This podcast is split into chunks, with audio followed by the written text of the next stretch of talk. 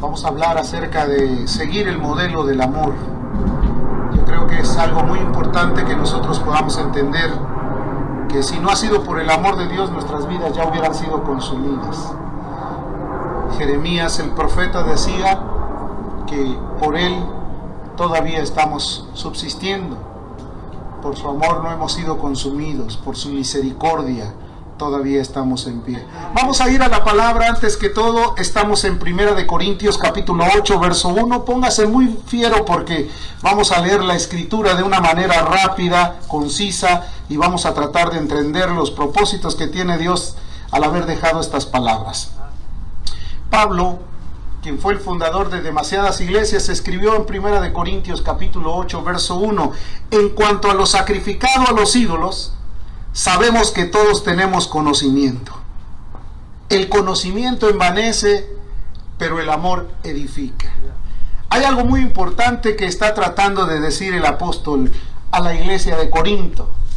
Dice, en cuanto a lo sacrificado a, lo ídolo, a los ídolos, todos nosotros estamos en entendimiento, comprendemos lo que significa el mal, conocemos también cuáles son las inclinaciones del mal hacia el mundo, pero eso ya lo entendemos, porque el día que fuimos libertados de la esclavitud, fuimos sacados de las tinieblas, nuestro corazón fue iluminado con el poder de la palabra. Y ahora podemos comprender entre lo malo y lo bueno. Sin embargo, dice aquí en la parte siguiente, el conocimiento envanece, pero el amor edifica. Bueno, obviamente Pablo lo está diciendo para una iglesia que tenía todo. En Corinto había una manifestación fuertísima del Espíritu Santo. Muchos tenían dones, muchos ah, profetizaban, otros tenían milagros, otros sanaban. Y obviamente muchos de ellos habían pensado que habían llegado a la cúspide, habían llegado al límite, que ya tenían todo y posiblemente veían de reojo a la gente que no podía comprender todavía los misterios del Señor. Por eso Él viene y les dice, el amor, el amor es el que edifica, el conocimiento solamente envanece. O sea, de nada serviría tener conocimiento si nos falta el elemento necesario que es el amor. A través del amor podemos servir mejor, a través del amor podemos darnos y proveer a aquellos que necesitan un poquito de espacio para comprender cuál es el verdadero camino. Sin el amor, hermanos, todas las cosas vienen a ser un derrotero en, esta, en este mundo. Si hay un matrimonio que vive sin amor, pues obviamente no es un matrimonio, sino más bien es una, un contrato legal para vivir el uno con el otro. Pero cuando hay amor se extiende, se, se magnifica y hace eh, notorio que ese amor cubre multitud de faltas. A través del amor se pueden lograr muchos propósitos en los cuales cada uno como cristianos tenemos que tener una meta, una aspiración. La aspiración del cristiano efectivamente es que la gente pueda entender el conocimiento de Dios, es que puedan saber que Cristo tiene el poder para salvar y puedan rescatar a la mayor parte de personas a través del amor. Por amor se predica, por amor se hace misericordia, por amor se busca al necesitado, por amor se ayuda al desvalido, por amor se hacen muchas cosas. En orden del amor se pueden llevar a, a construir vidas plenamente destruidas por causa del mal. La escritura nos describe que donde abundó el pecado, sobreabundó la gracia,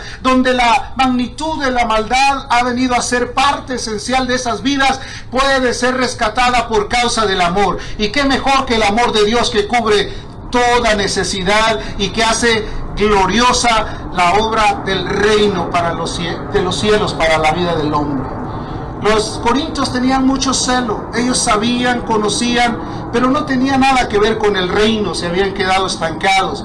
Queridos hermanos, nosotros no podemos pensar, hemos aprendido algo en lo largo de este tiempo, hemos tenido entendimiento de lo que es el Evangelio, sino más bien ahora hay que poner en práctica lo que hemos aprendido. Sin la práctica no se puede construir nada. De nada sirve tener el conocimiento si no se tiene el amor.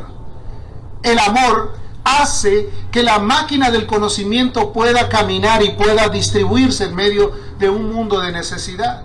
¿No dice la escritura que de tal manera amó Dios al mundo, que dio a su Hijo unigénito para que todo aquel que en Él cree no se pierda, eh, todo aquel que en Él crea no se pierda, sino tenga vida eterna? Es el amor el que produjo que Jesús viniera a este mundo. y ahí estuvo en el centro de la necesidad, hablándole a los necesitados, compartiendo su tiempo para los menesterosos, distribuyendo compasión y amor para aquellos que estaban afligidos, es más, rescatando a los que se encontraban hundidos en la perdición, resucitando a los muertos, libertando a los cautivos, haciendo obras gloriosas de misericordia. ¿Qué clase de amor había en Jesús? Pues Él era el sello del amor en medio de la tierra a través de Jesús podemos entender que en Él estamos completos, en Él tenemos toda la orientación y toda la disposición para servir.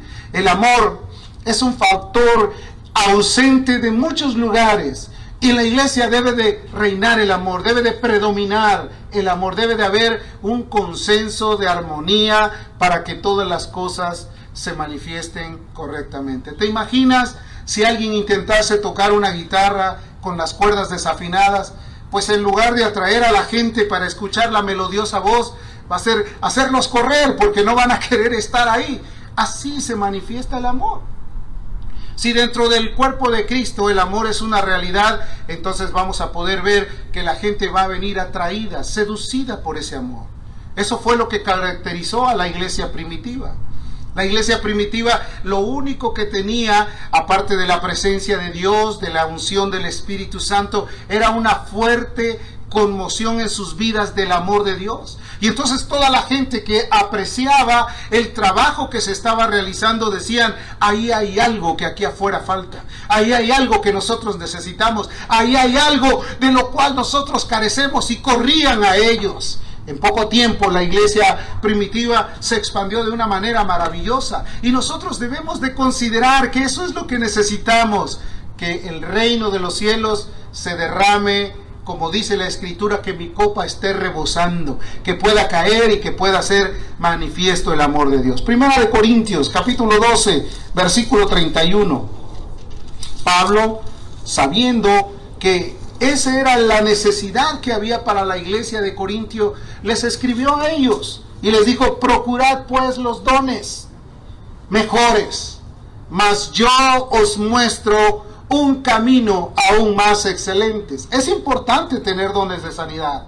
Es importante tener don de milagros. Es importante tener don de misericordia. Es importante tener dones.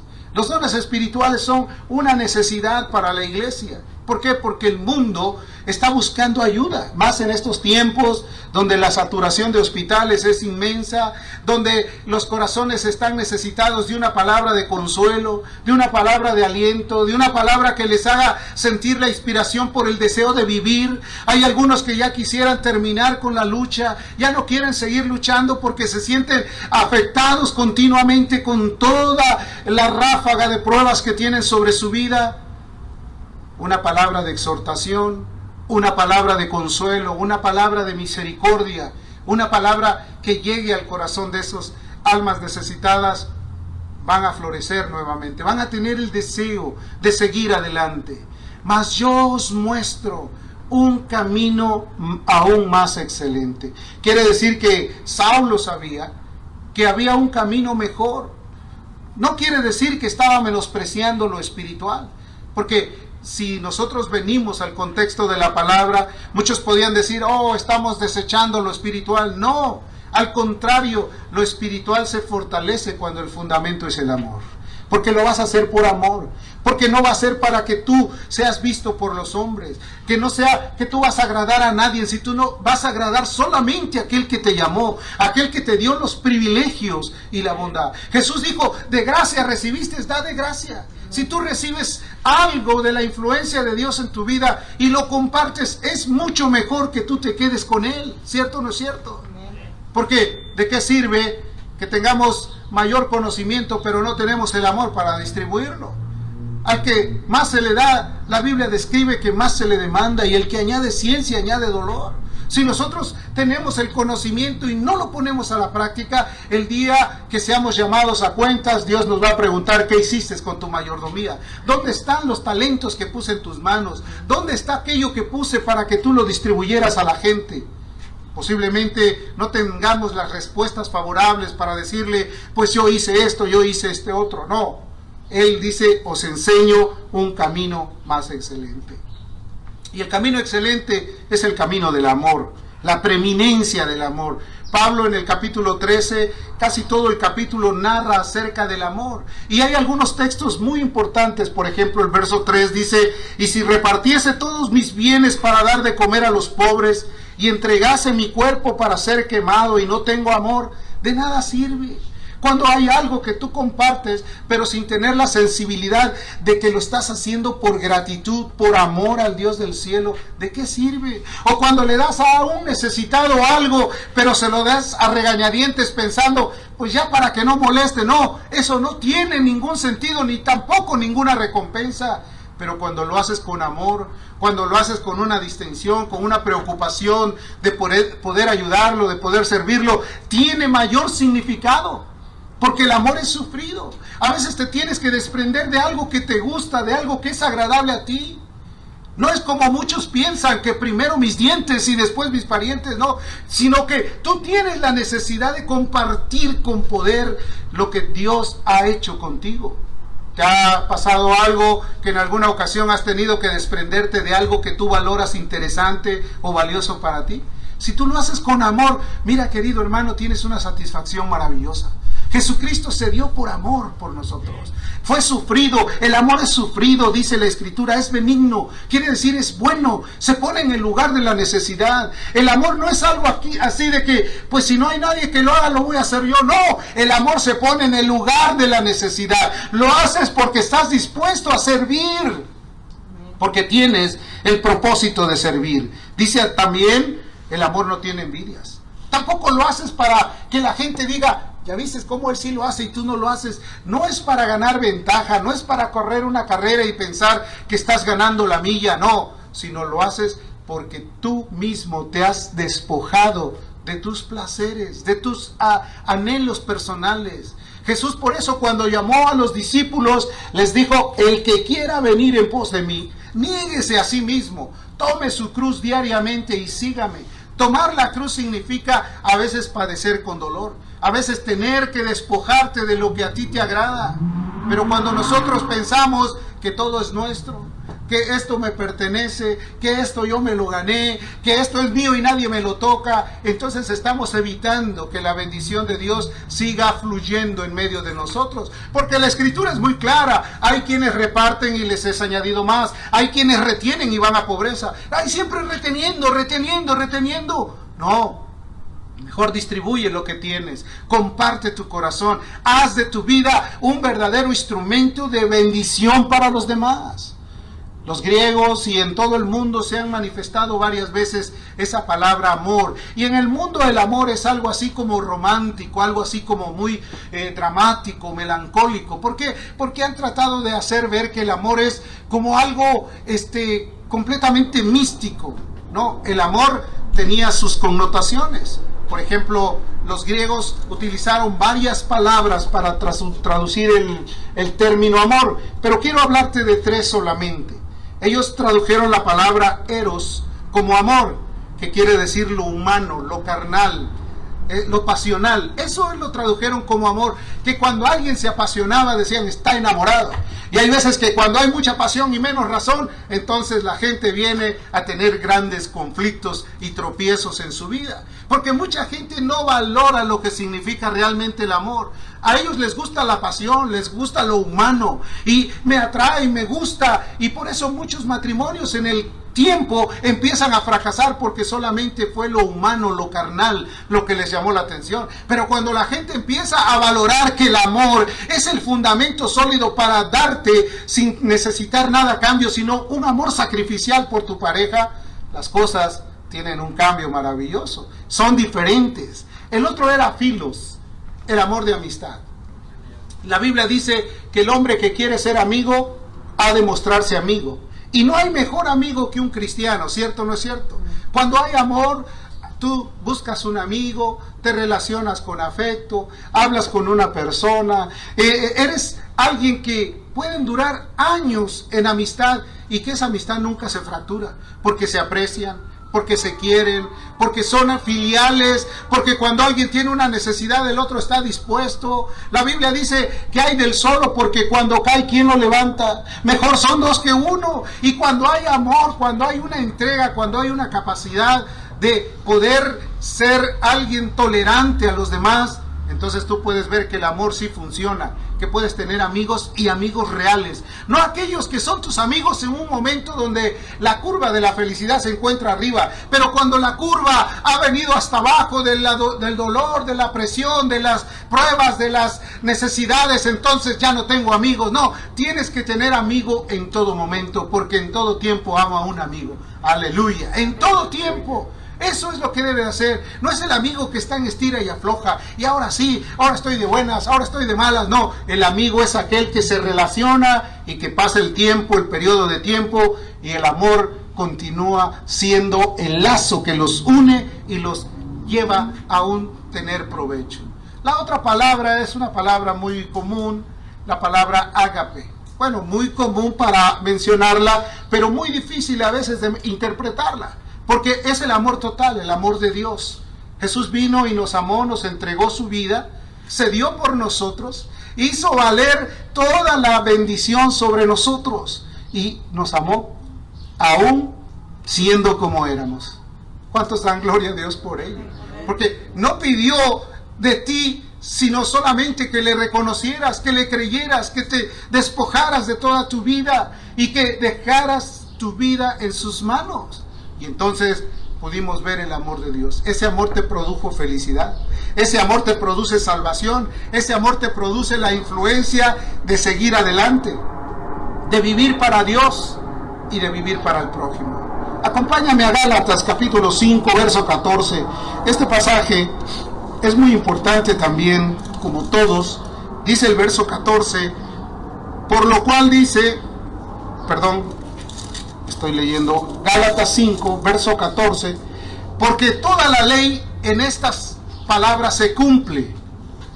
Amarás a tu prójimo como a ti mismo. Toda la ley. ¿Recuerdas? Cuando le preguntaron al Señor Jesús, ¿cuáles son los mandamientos de la ley? Y alguien respondió, amarás al Señor tu Dios y a tu prójimo como a ti mismo. Y él les dijo, bien has dicho. Y aquí el apóstol Pablo le dice a los Gálatas que en el amar al prójimo se cumple toda la ley. ¿Qué te parece? Dirías, oye, entonces le quitaron uno. No, porque cuando tú amas al prójimo es una evidencia clara que tú ya estás amando a Dios. Porque tú no puedes amar a Dios a quien no ves si no amas a tu hermano a quien puedes ver. Amén. Así que cada mañana que te levantes con quien estés, eh, con tu familia, puedas expresarle que les amas que tú estás feliz de que ellos estén contigo, que puedas relacionarte plenamente. Es el amor a Dios lo que importa, la preeminencia, lo primordial, lo indispensable. Es la experiencia real de vivir un cristianismo. El mundo sin el amor, hermanos, no funciona. No quieres seguir recibiendo malos tratos. No quieres que la gente te trate despectivamente o que la gente piense que tú no tienes el valor el amor te hace significativo en medio de las naciones. A toda la gente, cuando hay un verdadero cristiano, no importa la persona que esté ahí, esa persona sabe amar y sabe corresponder a la necesidad de los demás. Pero cuando no hay amor, no existe eso. Esa es la experiencia real. No puede ser imitada. El mundo puede imitar todas las cosas. Es más, ¿has oído ese término? ¿Esto es pirata? ¿Qué? ¿Esto es, esto es una copia? Esto es solamente algo que hicieron parecido pero que no tiene el mismo funcionamiento. No, el amor es real, es total, es una realidad. No es algo que se destruye con el uso, sino al contrario se va agrandando. Porque cuando el amor se ejercita, querido hermano, en lugar de claudicar, empieza a florecer mayor. Es como una planta si tú no la riegas, si tú no la abonas, si tú no recortas alrededor de ella todo lo que está empezando a quererse marchitar, esa rama o esa flor o esa eh, mata se va a ir secando. Pero si tú tomas cuidado de ella, obviamente la vas a ver florecer. La vas a ver, le vas a quitar todo lo que estorbe. En el amor tú vas a poder hablar con claridad con tu prójimo. Vas a poder expresarle lo que tú ves mal y vas a también tener la oportunidad de comprender cuando te llaman la atención. Porque si no hay amor, tú vas a querer que todos se ajusten a tu razonamiento. Pero cuando te digan a ti, pero es que las cosas son así, tú dices, no, ahí yo ya no quiero jugar, yo ya no entro. No, el amor es recíproco. El amor no busca lo suyo, no se envanece, no es jactancioso. El amor es completo para poderse entender. Hay una interrelación con aquellos que se caminan. Marcos capítulo 2, versículo 29. ¿Están conmigo? No los veo muy alegres. Creo que están muy pensativos. Marcos capítulo 12, en el versículo número 29.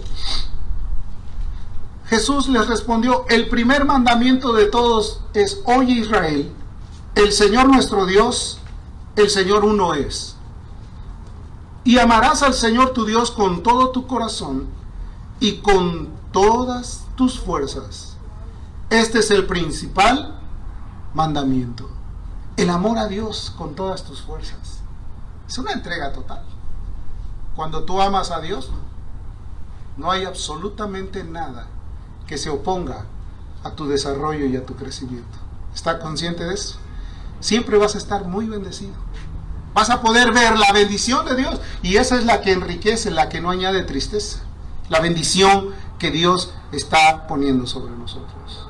Romanos 13, el versículo 10, también nos manda a entender con claridad esta expresión. Dice el verso 10, el amor no hace mal al prójimo el cumplimiento de la ley, ¿qué dice?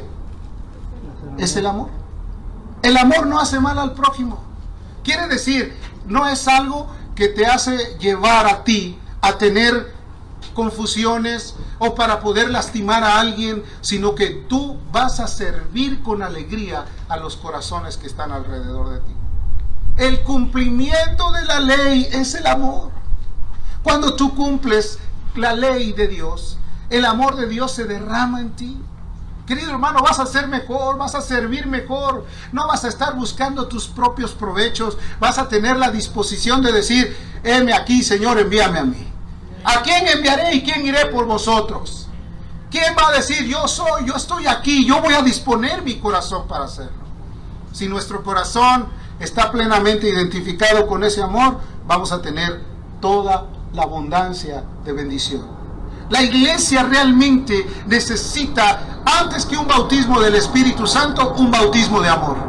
Para que no te veas con la gente como un extraño. Para que no pienses que el que está a tu lado es tu enemigo. Sino al contrario, si dos se ponen de acuerdo, vamos a tener mejores oportunidades de victoria en el mundo entero. Si nosotros creamos un consenso de armonía, de amor, de transparencia y de tranquilidad, la bendición de Dios nos va a venir a caer sobre nosotros. como te decía, el conocimiento sin el amor, ¿de qué te sirve? Yo sé mucho la Biblia, yo te aseguro que el diablo se la sabe más que tú. Pero él no tiene amor. Si tú tienes amor con el conocimiento que tengas, lo pones en práctica y empiezas a germinar y a crecer. Hay mucha gente que dice, pero es que yo no sé todos los mandamientos y por eso no los puedo cumplir. No, no los puede cumplir porque no ama a Dios. Porque el que ama a Dios tiene temor y un temor reverente. El temor a Dios es la expresión del amor sobre su vida. Amén. ¿Cuántos están aquí? El conocimiento sin el amor es como una planta de ornato. Siempre está igual. No crece, no da frutos, no florece. Pero cuando hay amor, empieza a florecer. Y al rato los ves ganadores de almas, trayendo vidas, siendo dispuestos, teniendo compasión, teniendo misericordia. No son de aquellos que se esconden cuando dicen, ¿quién va a ayudar? No, todos a correr. No, Él está ahí, dice, yo estoy ahí en primer lugar. Él está dispuesto. ¿Por qué? Porque el amor tiene frutos. Son maravillosos los frutos del amor. Está dispuesto a servir, hace misericordia, lo hace con todo la felicidad. El amor produce felicidad. ¿No has visto los matrimonios que se aman, cómo son de felices? La gente se les queda bien 20 años y todavía haciendo eso, qué ridículo. No, es amor. Porque a lo malo le llaman bueno y lo bueno malo. Hacen de la luz tinieblas y de las tinieblas luz. Ven a alguien que se está abrazando y que tiene muchos años de casado. Ay, todavía ya están viejos y están haciendo el ridículo. No, es que el amor continúa y sigue creciendo porque el amor no deja de ser. Bendito sea su nombre. Así que no vayas a tener esa idea mundana de pensar, no, eso era para cuando éramos jóvenes. Al contrario, ahora que sos, sos más viejo, puedes ayudarlo y puedes ser también el reposo y la ayuda para aquella persona que está a tu lado. Sin amor, hermano, no hay vida. Hay religión. Hay solamente conocimiento que envanece y que destruye. Cuando hay amor, todas las cosas son manifiestas en él. Amén. Es la ley positiva. Siempre piensas en lo mejor. ¿Qué te hicieron? Amén. Jesús sufrió más por mí. ¿Cuántos dicen amén?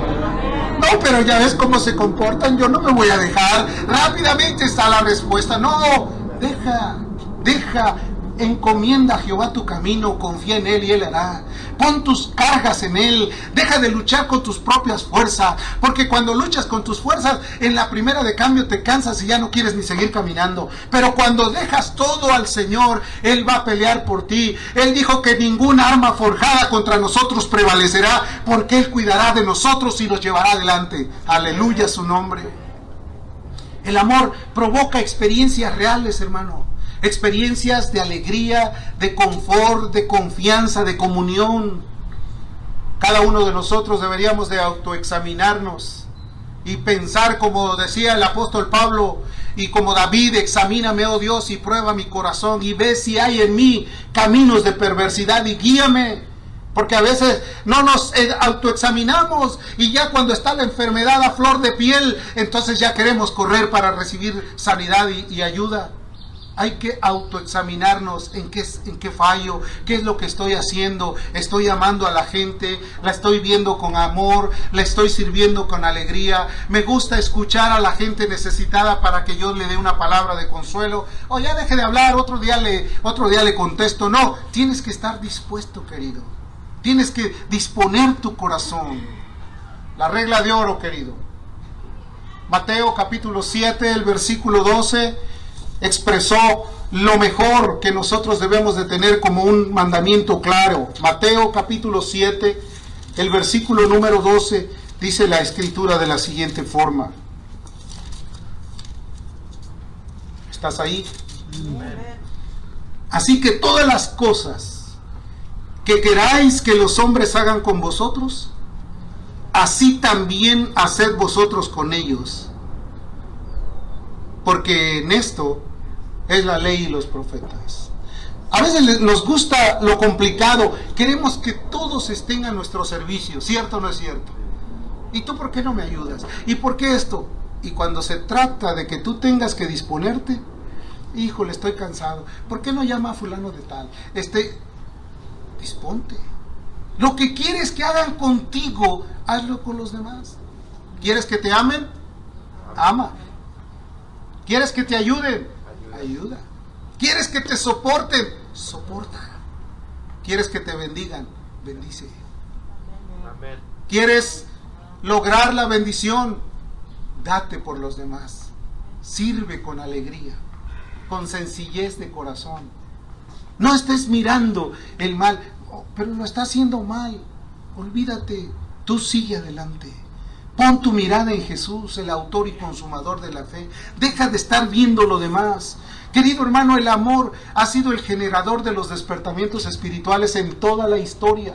Es cierto que el Espíritu Santo tuvo que venir para despertar el amor en ellos. El libro de los Hechos nos dice que estando en el aposento alto, ellos fueron investidos de la gloria de Dios porque ellos estaban unidos y tenían amor uno con el otro. Y prontamente, a través de ese amor, empezó a distribuirse la gloria de Dios alrededor de la gente. Todos aquellos que fueron testigos de la presencia y la visitación del Espíritu Santo fueron impactados. Aunque algunos dijeron que estaban ebrios o llenos de mosto, muchos de ellos vinieron al conocimiento de Cristo. Y cuando Pedro les predicó un mensaje, ellos dijeron, hermanos, ¿qué haremos?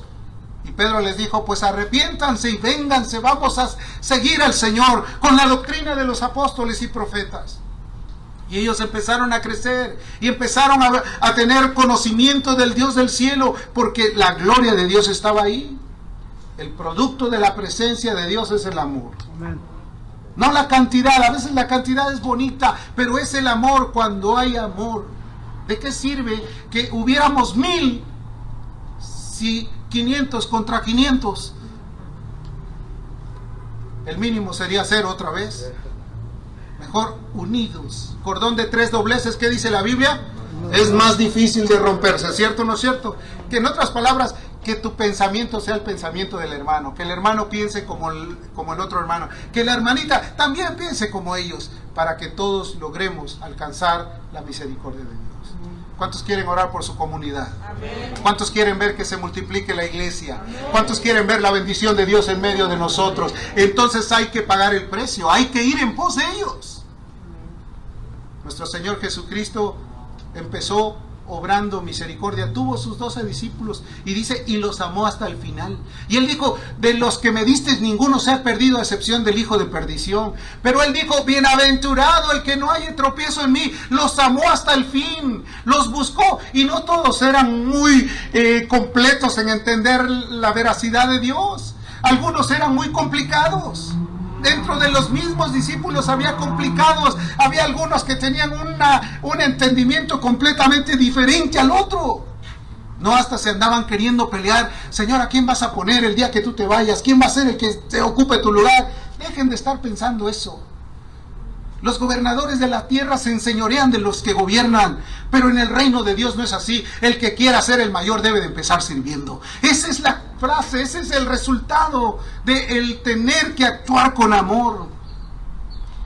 El general Wood, si algo le movió para que pudiera expandirse el evangelio a lo largo de todo el mundo y ahora en los continentes donde se encuentra el evangelio y es fue por el amor, porque él tuvo compasión. Él dijo, mientras haya una mujer que sufre, yo voy a pelear. Mientras haya un niño que tenga hambre y necesidad, yo voy a luchar. Mientras haya un borracho que entre y salga de la cárcel a cada rato, yo voy a luchar. Entonces nosotros tenemos el resultado. Mientras haya gente que necesite de Dios, nosotros vamos a humillarnos y vamos a luchar por ellos. Y yo los quiero retar. Ah, mírenme bien, a ver, quítense los lentes. Los quiero retar. Traigan a una persona cada quien o compártale a una persona. Hagan notorio que el amor de Dios es maravilloso. ¿Crees eso? No los veo tan seguros. ¿Crees eso? El que duda en lo que come, en lo que come ya es condenado, dice la Biblia, porque lo que no procede de fe es pecado. Vamos a creerle a Dios. Sin fe es imposible agradar a Dios. La fe es la certeza de lo que no se ve, pero es la convicción de lo que esperamos. Tengamos convicción de que Jesús nos llamó a ser ganadores de almas. Amén. ¿Qué le parece si se pone de pie?